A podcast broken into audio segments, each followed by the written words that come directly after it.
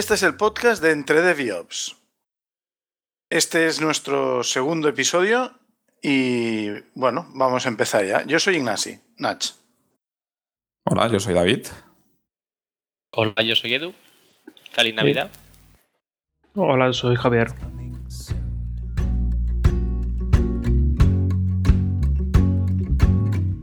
The season's fleeting.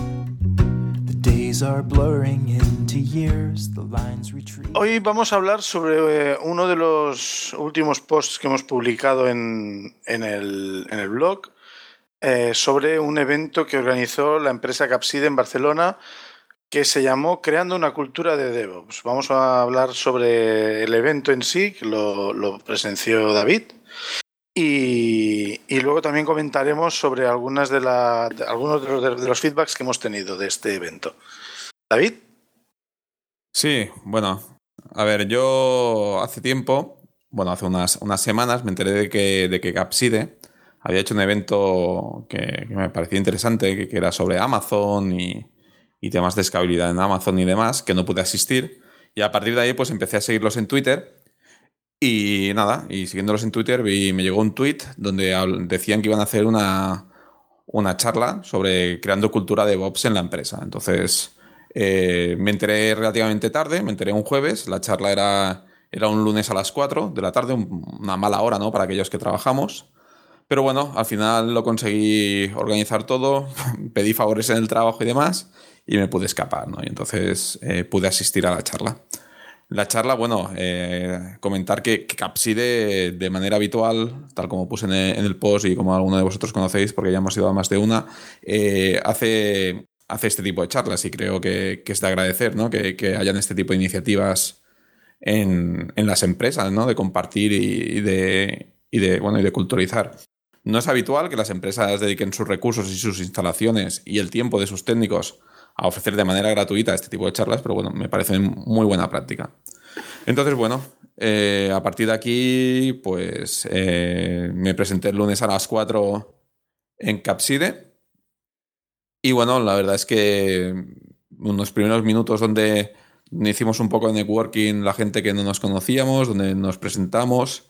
Y bueno, enseguida vi que, que el público que asistía era, era un poco variado, ¿no? Habían desde desde gente que, pues que intentaba introducirse en el mundo de DevOps o buscaba, buscaba eventos de DevOps en Barcelona y, y, les llamó la atención y venían a acercarse a ver qué, qué era esto.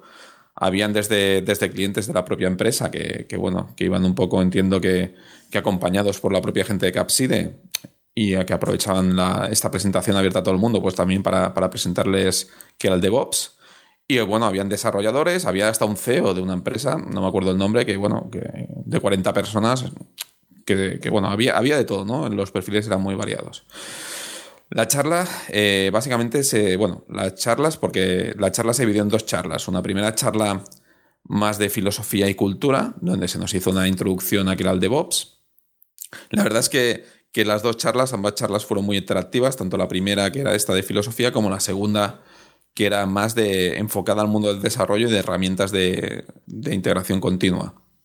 Entonces, en la primera charla eh, se nos presentó que era el DevOps, en qué consistía el DevOps, eh, y pusieron foco pues, en temas que ya hemos comentado en nuestro, en nuestro blog, ¿no? como podía ser eh, The Phoenix Project, eh, las tres vías ¿no? en las que se basan también el Phoenix Project y los fundamentos de DevOps, y un poco sobre todo fue ameno porque también introducían las o nos explicaban los problemas que había tenido eh, Capside a la hora de, intentar introducir o vender este tipo de charlas a sus clientes, ¿no? O este tipo de filosofía o cultura de trabajo a sus clientes.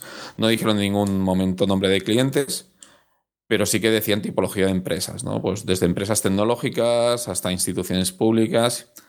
Y bueno, y, y si bien es cierto que, que parece como que esto del DevOps no sea pues una metodología de trabajo, ¿no? Y es lo que siempre intentaban explicar, ¿no? Que no es una metodología, es una filosofía, una manera de hacer las cosas, ¿no? También es cierto de que no puedes llegar a un sitio y decir, bueno, pues hola, a partir de mañana vosotros ya trabajáis como DevOps, ¿no? Se tiene que integrar dentro de dentro de la manera, dentro de, del marco de la empresa, de la manera de hacer las cosas de la empresa, pues bueno, se tiene que ir haciendo pequeños cambios, eh, haciendo pequeñas, pequeños ajustes y sobre todo, una de las cosas que nos comentaron en esta charla, eh, sobre todo que intentar, bueno, si no se tiene el apoyo de la, de la dirección o de la organización, pues no se va a llegar a ningún, a ningún sitio, ¿no? También es cierto, explicaron un caso en el cual la dirección estaba totalmente, totalmente a favor de introducir esta filosofía de trabajo y quien no quería eran los trabajadores. Entonces, claro, digamos que, pusieron en manifiesto que tienen, digamos que tiene que, haber un, por lo menos por ambas partes o por todas las partes de la empresa, tiene que haber un, una aceptación al cambio, ¿no? Un vamos a probar y, vamos a ver qué es esto. Luego te puede funcionar mejor o peor, ¿no? Pero bueno. Y luego fue también hablando de, empresas, ya no tanto de clientes suyos, sino de empresas en general, ¿no? Y, de cómo trabajaban las empresas y demás. A modo de curiosidad, indicar que, hicieron referencia una de las cosas que a mí me llamaron la atención y yo me quedé, al Chaos Monkey de, Netflix, ¿no? Que bueno, a mí siempre me ha parecido gracioso, pero bueno, lo comentaron ahí y me sorprendía que había gente que no lo conocía, ¿no? Pero bueno. Eh, esto por la parte de la, de la charla de filosofía de Bobs Luego ya entró una segunda charla, que era la que os he comentado, que eran más herramientas. Eh, sí que es cierto que esta charla estaba muy enfocada al mundo del desarrollo. También, por lo que vi, el público que asistía había mucho developer, había mucho técnico. Entonces, explicaron pues, eh, las diferentes herramientas que tenían de, integración continua, ¿no? Desde, desde, por ejemplo, explicaron lo que era el Git, Parece ser que, había gente que no conocía lo que era el Git. Eh, luego estaba el tema del Jenkins, Selenium para hacer testeado. Bueno, digamos que fueron e, enlazando las, diferentes herramientas que, comentábamos en el, en el post, ¿no?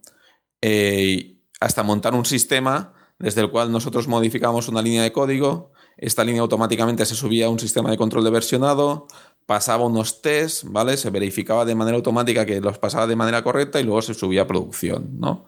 Y un poco lo enlazaron todo con el hecho de, hacer pequeñas, eh, o sea, de hacer ciclos muy pequeños, ciclos muy cortos de desarrollo con, y con mucha iteración entre los diferentes ciclos, ¿no? Que se pudiera de manera rápida trabajar entre diferentes grupos con mucha iteración y demás, ¿no? Fue la manera que tuvieron de vincular o, de enlazar o de mostrar, por ejemplo, este tipo de herramientas, cómo ellos lo utilizan y cómo lo intentan llevar al mundo de DevOps. Eh, una cosa que me llamó la atención fue que, bueno, la primera charla la hizo el CEO de la empresa, el CEO de Capside, ¿no? Entonces, bueno, eh, la verdad es que, que fue una, una, charla amena en sí, o sea, no siempre desde, desde, un punto de vista muy cercano. Y el segundo lo hizo, entiendo que un, jefe de desarrollo de, de, de Capsiden, exactamente no sé, no sé el cargo que ocupaba. Pero bueno, también la verdad es que fue todo y que era de desarrollo y a mí me queda muy lejos, pues fue muy gracioso. O sea, la verdad es que los comentarios que hacía eran comentarios autocríticos hacia él, hacia el mundo del desarrollo y hacia el mundo de, las personas que habían creado estas herramientas. ¿no? La verdad es que fue todo muy ameno. Esta segunda parte me quedó más, más despegada, pero bueno, la verdad es que, yo es una charla que, recomiendo mucho. Este tipo de charlas, por lo menos esta en concreto, sé que como mínimo van a haber un par de sesiones más, o sea, es decir, aquellas personas que, quieran asistir y demás, siguiendo al, al Twitter, a Capside en el Twitter, ¿vale? En arroba Capside, eh, pues bueno, por ahí van informando de las diversas charlas que están haciendo. Entonces, bueno, a, a raíz de este post, ¿vale? Aparte de un par de feedback que tuve con, con Josep, que es el CEO de, de Capside, porque me equivoqué poniéndole el cargo y demás a modo anecdótico. Eh, sí que es cierto que hemos recibido feedback de un compañero, de Hingerlin, Jasiek, eh, sobre que nos hacía una reflexión a Nachi y a mí que creo que, que, era bastante acertada, ¿no? O por lo menos nos llevó a nosotros a debate. Eh, ¿Te parece, Nachi, lo comentas tú? Sí, sí, sí. A ver, eh, comentaba que, le parecía curioso que casi todas las herramientas que, había, había listado David en el post eran herramientas de desarrollador. O para desarrolladores o incluso para QA. Él tiene un perfil mixto bastante potente entre QA y operaciones y bueno, conoce bastantes herramientas de ambos mundos y le, llamó, le llamaba mucho la atención. Entonces comentaba, dice, hombre, dice, no sé hasta qué punto esto es algo como para ponerle la etiqueta de Bobs encima. A ver, esto eh, ya le hemos, hemos, contestado, hemos estado hablando con él, ¿eh? pero nos parece que es algo curioso, es algo para es un punto de partida para sacar una conversación interesante sobre sobre eh, DevOps, una conversación que a veces ya, ya hemos tenido, pero que creo que es interesante volver a remarcar. DevOps eh, es un concepto que se ha confundido mucho, que además tiene un origen muy confuso porque no es algo pensado para hacer dinero, no es algo pensado por una o varias marcas que están sacando algo nuevo, es algo que surge de, las, eh, de la observación de unos hechos de parte, por parte de algunos individuos que están metidos en, en, un mundo. Eh, por ejemplo, uno de ellos eh, es Patrick Debois, me parece que alguna vez hemos hablado de él ya. Es un, este señor es un ingeniero belga que empezó a darse cuenta de que a partir de la en, el mundo de las empresas que trabajan en el mundo eh, en, en, tecnologías web aparecen una serie de dinámicas que se van repitiendo eh, con mucha frecuencia. La cuestión es que eh, todo este. Todo este. Toda esta, la aparición de DevOps es consecuencia de la aplicación de metodologías ágiles y de la voluntad de sacar versiones rápido de un producto y que estas versiones vayan rápido a producción. Rápido lo más posible. De hecho, muchas de, mucha de la gente que está aplicando DevOps a partir de eso, lo que quiere es eh, fallar cuanto antes. Es el fail. ¿Cómo se llamaba esto? Ahora, no lo recuerdo, tiene un nombre. Fail fast, fail quick o algo así, que es la idea es si hacemos un cambio en, el software que estamos gestionando, que estamos, que tenemos en nuestra página web y hay un error, mejor detectarlo cuanto antes. Entonces, por ejemplo, uno se da cuenta con el tiempo de que aunque las funcionalidades que añades a la aplicación son pequeñas, la aplicación se mantiene depurada mucho más rápido. También por ejemplo, otra cosa que sucede es toda la cadena de automatización que estaba comentando antes David. Es decir, no, yo aquí hago un cambio en una línea, comiteo esto al sistema de control de versiones, se activa un proceso que ejecuta todos los tests. Eh, eh, después de haber ejecutado todos estos tests, si es exitoso, incluso se hace el despliegue en producción y ya tenemos la cosa que hemos cambiado en marcha. Esto tiene un inconveniente digo, una ventaja muy grande, perdón, que es que cuando detectamos un error, cambiarlo es rápido. Corregir un error que hemos detectado, que se está produciendo, es muy rápido. Y hay, o mucha gente ve una desventaja muy grande, aunque puede verse, aunque yo creo que es un, es un, un error. O sea, ver esa, lo que ven es, si estoy subiendo software tan rápido, puedo subir software de mala calidad, con muchos bugs. Aunque eso podría ser cierto a priori, como has implementado o se han implementado todas estas cadenas automatizadas de testing, eh, el, software no tiene por qué estar subido con errores. Si se ha hecho bien el trabajo de ingeniería de crear los tests antes de hacer el código y esos tests están validando todas las posibilidades, se acaba por tener un código estable. Evidentemente, esto no sucede la primera vez, no sucede la segunda vez, quizá no sucede la quinceava vez y posiblemente después de que haya empezado a, funcionar bien una temporada, de vez en cuando pues se produzca algún error. Hay que tener en cuenta que todo esto son cosas mm, muy... Eh, no, son, no son cosas que hay que hacer de una manera determinada. Cada uno implementa todo esto, cada, cada grupo está, cada empresa que está implementando esto, o cada grupo de, ingeniería, de ingenieros que está implementando esto, lo hace a su manera. De hecho, hay gente que dice que, el DevOps no tiene tres vías, sino que tiene muchísimas más, que son todas las vías con las que los equipos lo hacen. Entonces, el, tema es ese. Eh, claro, volviendo al tema de las herramientas, que me estoy desviando un poco, me parece, no, no, eh, antes, antes, de, antes de que te desvíes, aquí me gustaría, bueno, antes de que vuelvas al tema de las herramientas, me gustaría lanzaros una pregunta al aire, que cuando lo estaban diciendo en la charla, la tenía en mente, ¿vale? Eh, no la quise hacer ahí delante de, todo el mundo, por, no sé, por vergüenza o... Por no trolear. por no trolear, exactamente. Vale, pero me gustaría hacerla ahora a vosotros, ¿no? Y que, opinéis. A ver, casi todos nosotros venimos más del mundo de, infraestructura más que del mundo del desarrollo. Entonces, claro, eh, en mi caso en concreto, eh, por ejemplo, nos fuerzan esto de, la integración continua en el mundo de la infraestructura.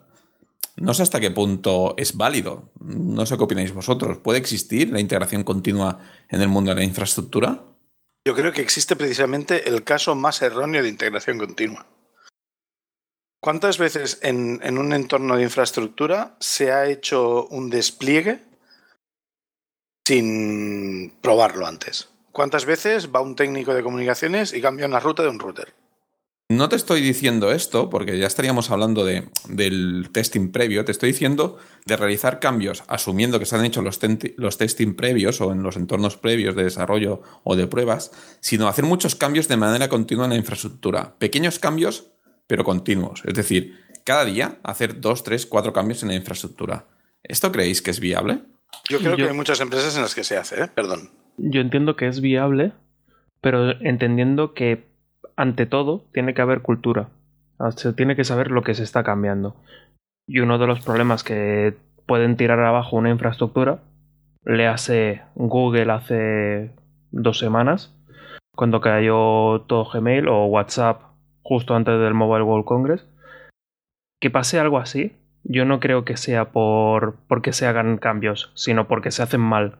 Entonces ahí ya no implica si los haces todos de golpe o poquito a poco.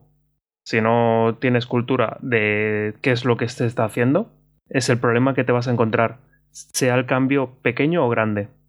Eh, tenemos dos partes. La, que es, la parte que es software, digamos, la parte que genera la empresa, lo que está haciendo, el servicio, el producto, lo que quieras, lo que quieras, como quieras llamarlo.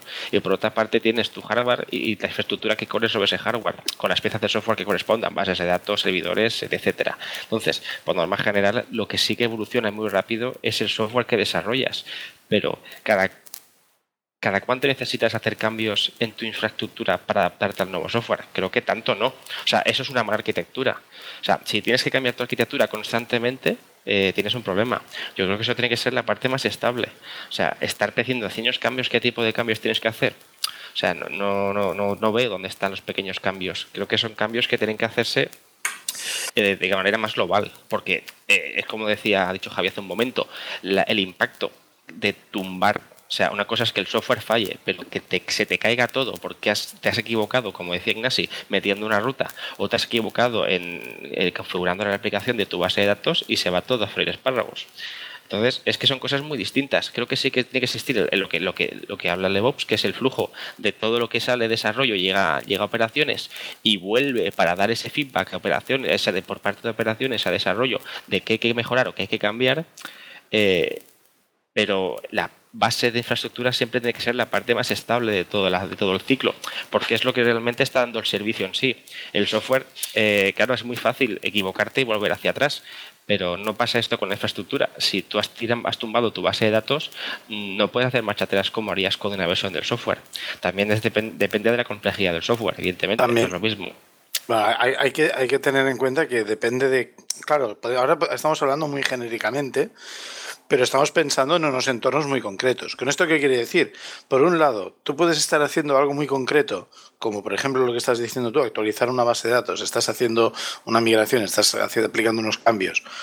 Eh, tú puedes tener un snapshot y, hacer un rollback rápido, ¿vale? Eso por un lado, por ejemplo. Tú puedes proveerte de las herramientas para, para solucionar el problema o para resolver el problema principal que es la falta de disponibilidad. Por otro lado, hay que tener en cuenta que no siempre se trabaja de, la mejor manera. De hecho, lo normal es no trabajar de la mejor manera.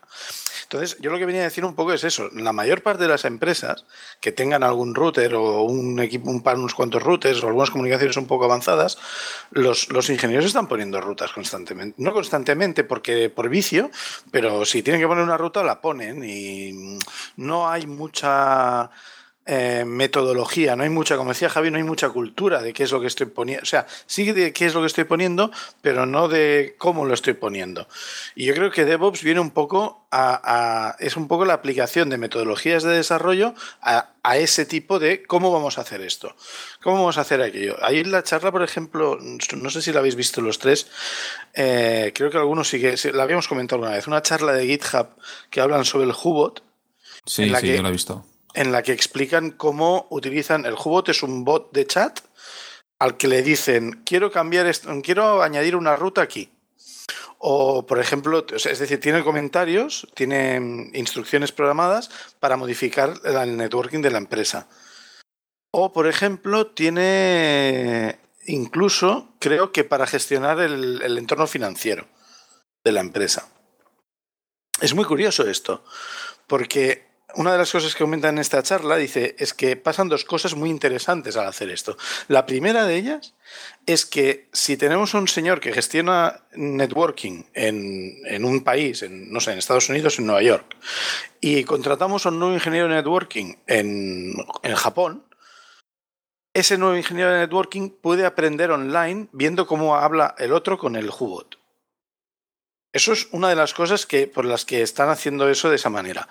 Otro de los motivos que explica, que es quizás más bueno, es el siguiente. Si mañana cambiamos de modelo de router, no tenemos que aprender comandos nuevos, solo tenemos que programárselos al Hubot.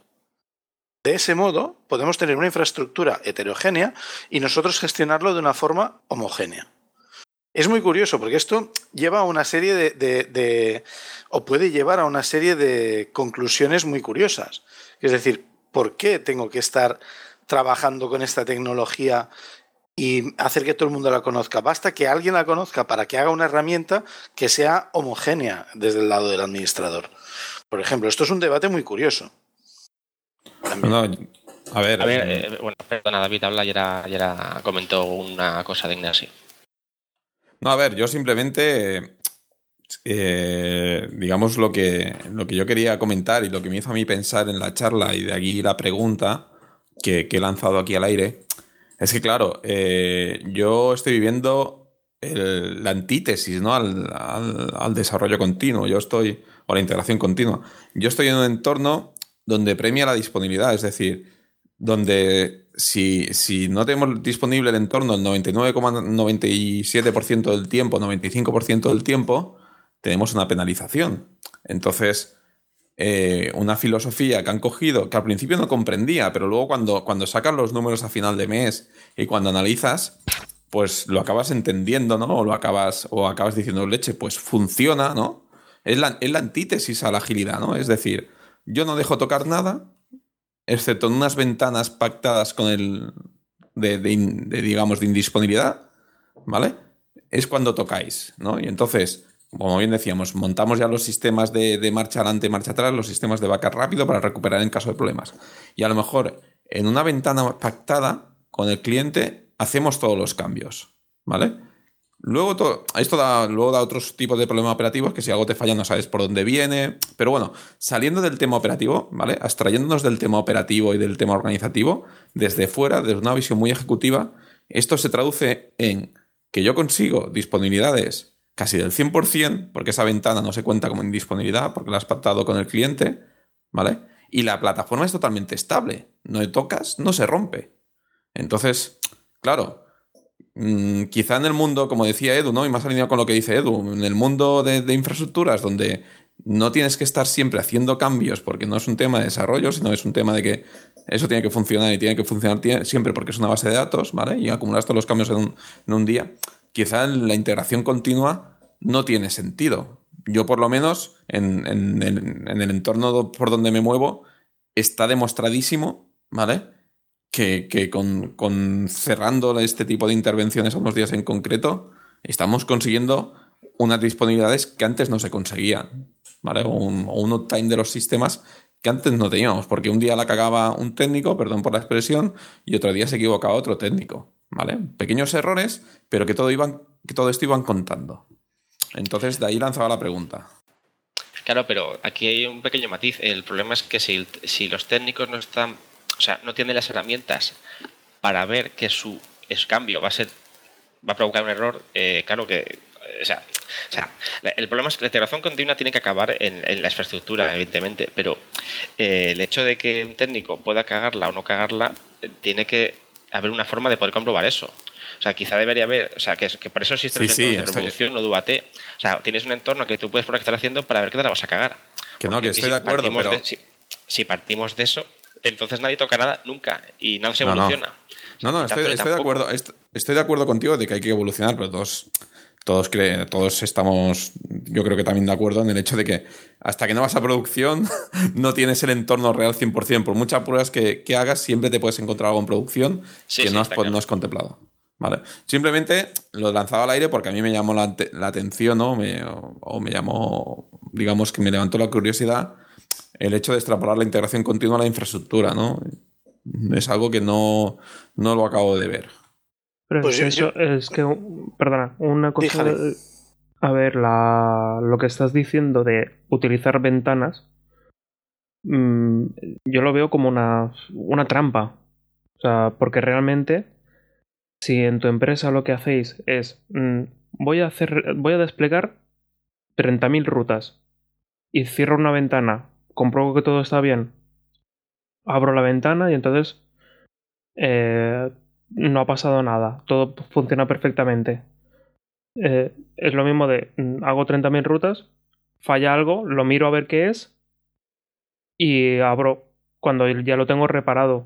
¿Qué pasa? Que si lo haces en despliegue continuo y dices voy a hacer un cambio, cierro la ventana, compruebo a ver si funciona, estás teniendo el mismo efecto.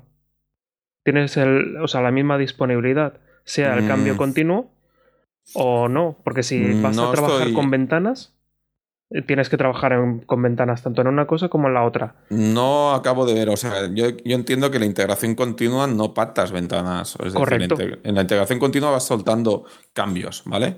Y cambios con, entre comillas, controlados, pero cambios continuos, ¿vale? Correcto.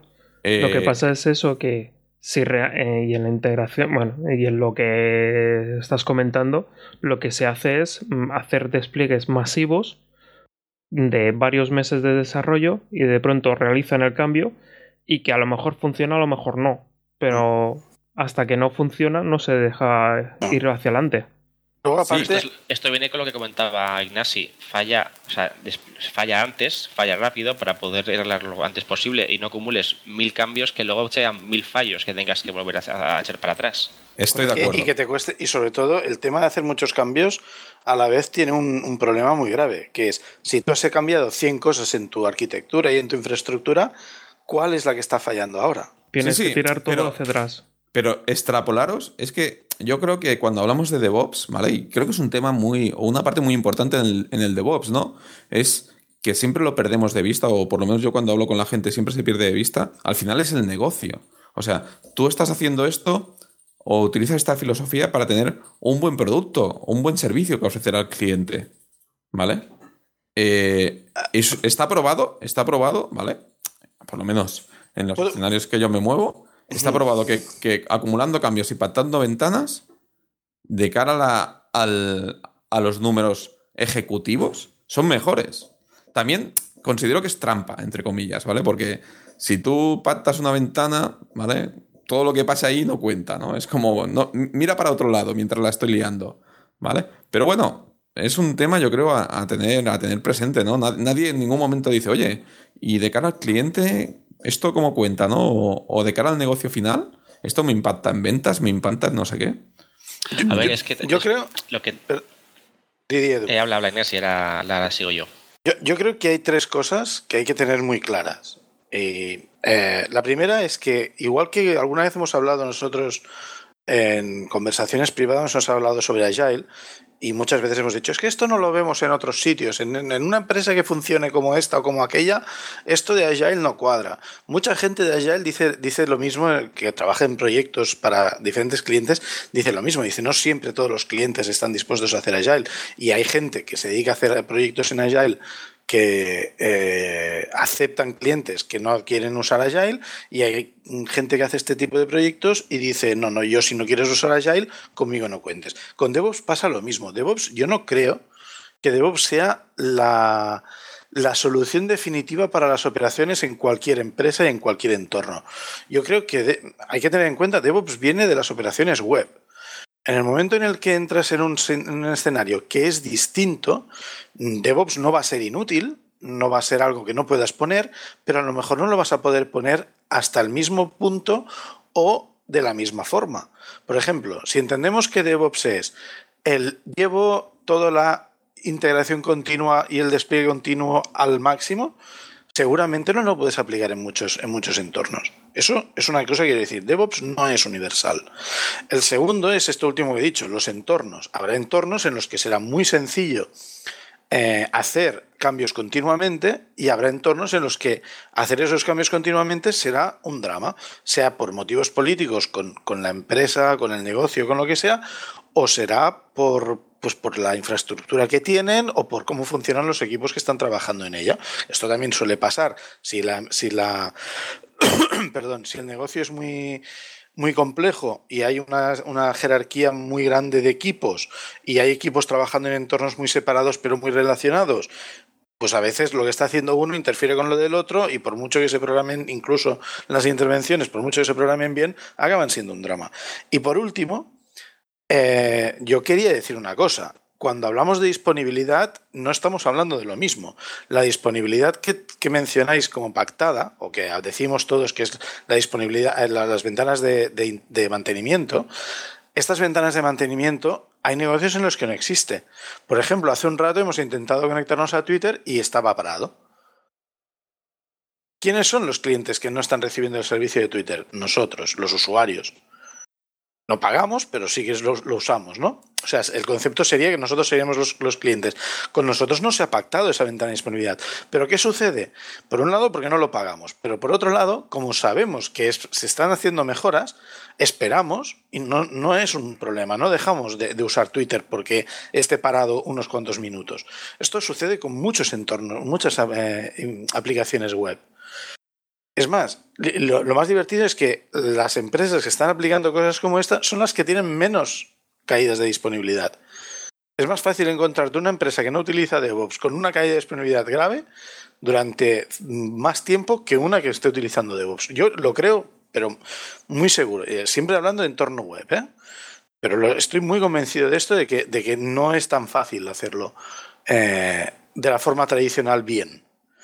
¿Qué sucederá? Que sí, que habrá, por ejemplo, la, empresa que esté trabajando para el negocio, para o sea, un, consultor que esté trabajando para una empresa tendrá sus ventanas de mantenimiento, pero el usuario final, el cliente, que es la base del negocio, no está en, esa, en, esa, en ese pacto. Y ese usuario a lo mejor no acepta esa, esa ventana de mantenimiento. ¿Me explico lo que quiere decir? Sí, sí, a ver, mm, yo te entiendo y, en gran parte estoy de acuerdo, ¿vale? Simplemente no estoy también, hay un tema que has comentado, ¿vale? Yo no estoy diciendo, o sea, no estoy vinculando el DevOps a esta situación, simplemente hacía referencia en concreto a la integración continua dentro del ámbito de la administración de sistemas o de infraestructura, ¿vale? Estoy de acuerdo que el DevOps, como bien has dicho, se aplica de muchas maneras, es decir, mm, en un lado se aplica de una manera, en otro se aplica de otra, es muy amplio, ¿vale? Es una filosofía de trabajo y, y cada uno coge diferentes partes de esta filosofía y la adapta a sus necesidades, ¿vale? Entonces tampoco quiero que confundamos mis comentarios como queriendo decir, es que aplicar DevOps en las infraestructuras, no, no, es que aplicar la integración continua en las infraestructuras, no, No, no, tampoco, tampoco pretendía convertirte en troll, ¿no? vale, vale, sí, sí. Que lo que quiere decir es eso, que que yo creo, yo creo que a veces pasa que decimos, es que esto, esto nos gusta mucho, o nos parece muy interesante, o nos estamos emocionando con este concepto y ahora lo queremos poner en todas partes. Ojo, es que igual no hace falta. Es que igual no se quiere. Aquí también está el tema de que no es lo mismo eh, que tanto el equipo de desarrollo como el equipo de operaciones sean de la misma empresa y trabajen con, en un fin común, que uno sea cliente del otro, como era el caso que estábamos comentando. Claro, aquí hay cada uno quiere maximizar sus beneficios. Yo quiero el mejor precio y la mayor estabilidad, y yo quiero cobrarte lo máximo y tener menos problemas que otros. Entonces, claro, aquí sí se plantea una serie de, de, de handicaps que, que es lo que decía David. Eh, eh, aquí la empresa viene a ganar dinero, entonces no le interesa. Claro, cuando partimos de una empresa que, que tiene todo el equipo entero, tanto de operaciones como de desarrollo, pues sí que es más fácil integrar la filosofía, pero entre empresas es muy difícil, porque eh, claro, son, empresas distintas, tendrán fines distintos y objetivos distintos. Entonces, ponte tú de acuerdo con, con ellos, ¿sabes? Ese es el problema principal, yo creo. Vale, pero mira, me gusta que, que comentes esto, ¿vale? De hecho, uno de los principios de DevOps es la comunicación. ¿Vale? Se basa en, en déjate de herramientas, déjate de, ¿vale? Déjate de, de, métodos de comunicación como el email y tal, y utiliza métodos ágiles de comunicación entre diferentes departamentos o incluso empresas, ¿vale? Al final, una empresa no deja de ser un departamento. Mm, esto sería una manera de, de, aplicar DevOps, entre comillas, ¿no? Mejorar la comunicación, ¿vale? Mejorar los feedbacks, mejorar la, la retroalimentación de todos los procesos. Aunque sean aplicando esa parte de DevOps. Correcto, estarías. Pero bueno, es una manera de aplicar DevOps. Oye, no tengo por qué aplicarlo todo. Puedo aplicar lo que, lo que yo necesite o lo que a mí me interese. Hombre, creo que es una parte muy importante. ¿Vale? Yo, desde mi punto de vista y, y por mi experiencia profesional, es una parte que, que cuesta un poco aplicarla, cuesta un poco que la gente tenga la costumbre de de, de, yo qué sé, de, levantarse, ir a hablar con el compañero que está tres mesas más allá, ¿vale? Que es de otro departamento y quizá no, no me voy a tomar eh, cervezas con él, ¿no? Pero, pero bueno, lo veo cada día y lo tengo allí, ¿vale?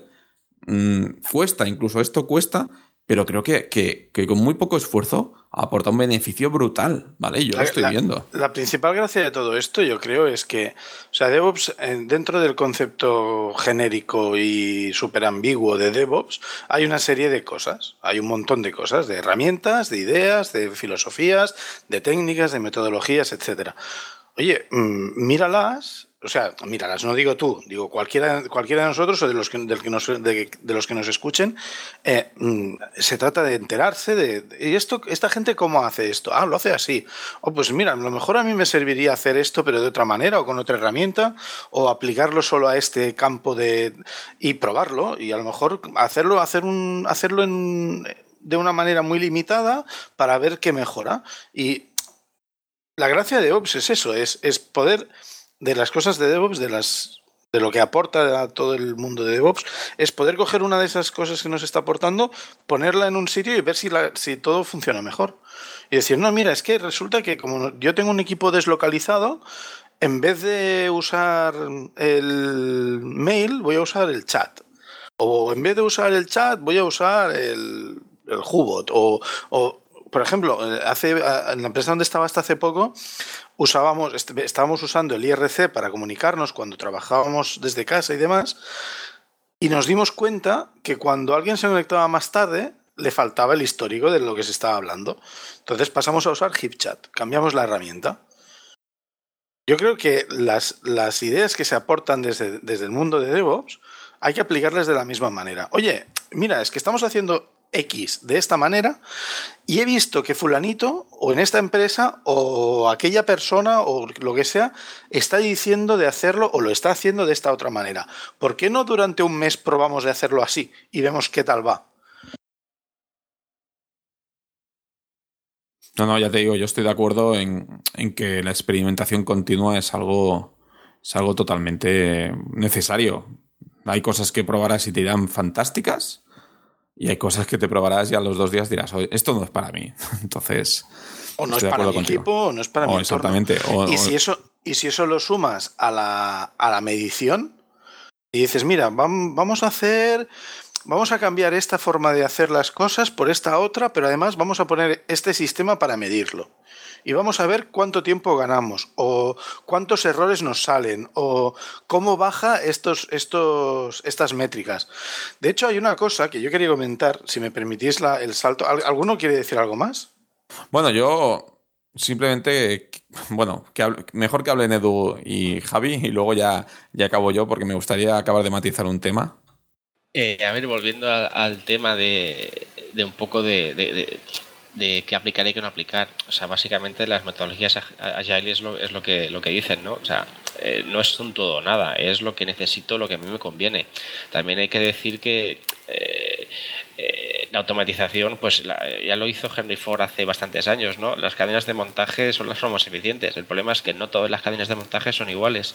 Yo tengo estas necesidades y fabrico o tengo este servicio, voy a aumentar mi cadena como yo lo necesito, no como lo hace el vecino, que es un poco la, contrapartida litil, ¿no? Es adaptar tu, tu, tu, forma de trabajar a una metodología en, en vez de adaptar la metodología a tu forma de trabajar o a lo que tú haces. Perdona que te interrumpa un momento.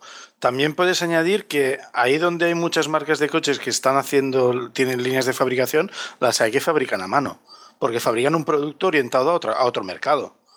Esto también puede pasar. Perdón, solo quería hacer ese inciso. Sí, claro, eso es un nicho muy concreto de, y también tiene un precio muy elevado. O sea, ahí no podías competir nunca por coste, por ejemplo. ¿Algo que añadir, Javi, o volvemos a, a David? Eh, solamente en lo que había dicho Nach al principio, el tema del fallo rápido. Eh, simplemente ahora que estabais hablando de coches me, me, he acordado de uno de los mejores vídeos que he visto. Lo vi en una conferencia de PMI Ágil. Bueno, PMP Ágil, que es algo que así a primeras es un poco extraño pero al menos lo vendían como, como tal. No, he leído más, no sé si realmente es ágil o no. Pero la idea era, eh, o sea, en el vídeo apareció una persona, se acercaba a un coche, estaba lleno de nieve, empieza a limpiarlo, lo limpia todo, se pasa horas limpiando el coche, quita toda la nieve y cuando ya había quitado toda la nieve, le da el botón de abrir el coche y se abre el coche de al lado.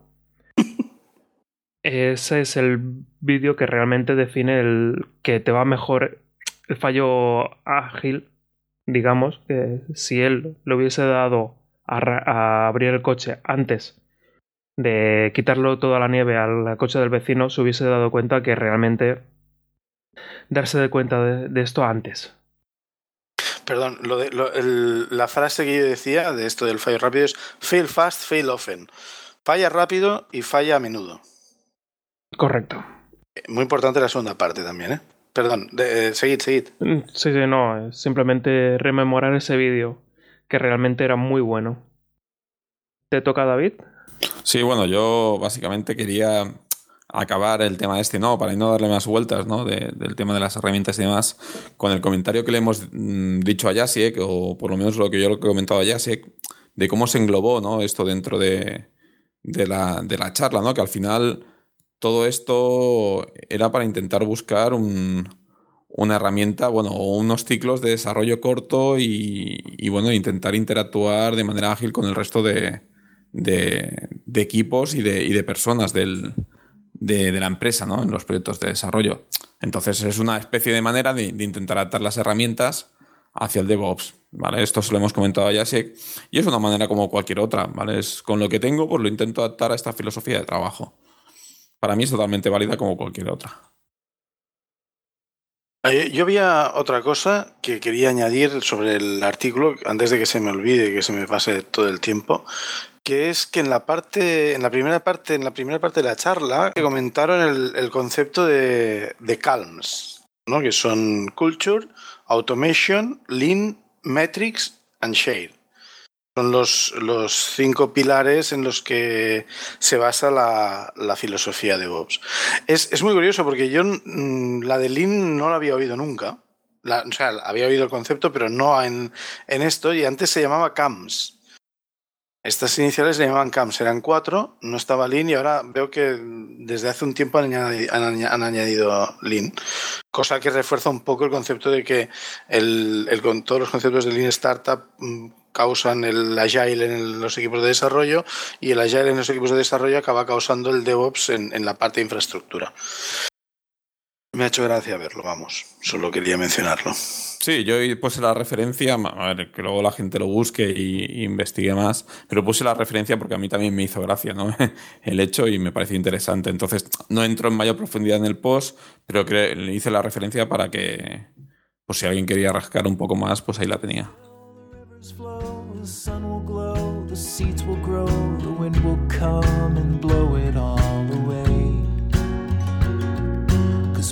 Just a memory replaced.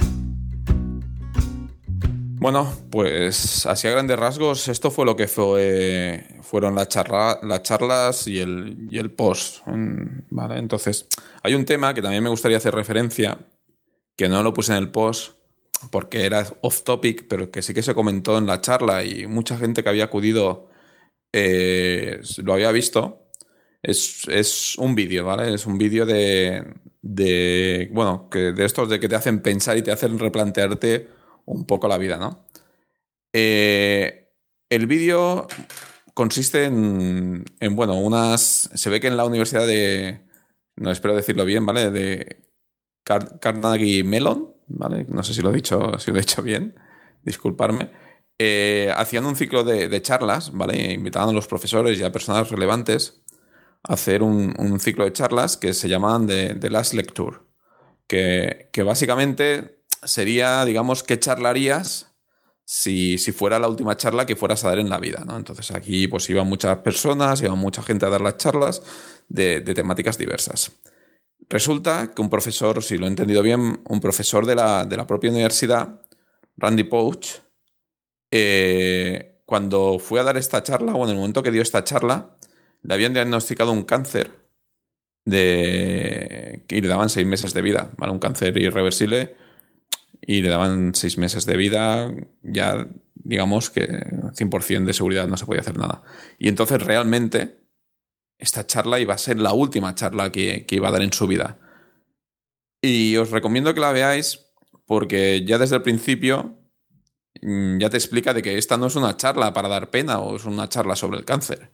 Es una charla de, cómo enfocar, cómo enfocar la vida, ¿no? Y, las prioridades y las maneras de, plantearse la vida y ciertas cosas, ¿no? Entonces, a mí, la verdad es que me dio un poco de reparo, soy sincero, a mí estas cosas me dan siempre un poco de reparo, eh, pero la verdad es que ves al hombre, ves cómo enfoca la charla y lo dijeron, ahí, lo dijeron allí en Capsidel, la recomiendan, ¿vale? Es recomendable y yo después de verla también es muy recomendable. La charla en sí dura una hora y, cuarto, está en inglés, ¿vale? No sé si yo por lo menos tampoco he buscado mucho si estaba subtitulada en castellano. Si bien es cierto que, por ejemplo, luego, eh, unos meses después, ¿vale? Cuando decía que le faltaban un par de meses ya para la fecha, la fecha límite, eh, hace como una charla de 10 minutos, que eso sí está en YouTube, en el show de Oprah, ¿vale? Muy americano todo, que es un resumen de la charla esta y, bueno, por lo menos si podéis ver esta de 10 minutos, yo os lo aconsejo. Os hace replantearos muchas cosas, la verdad.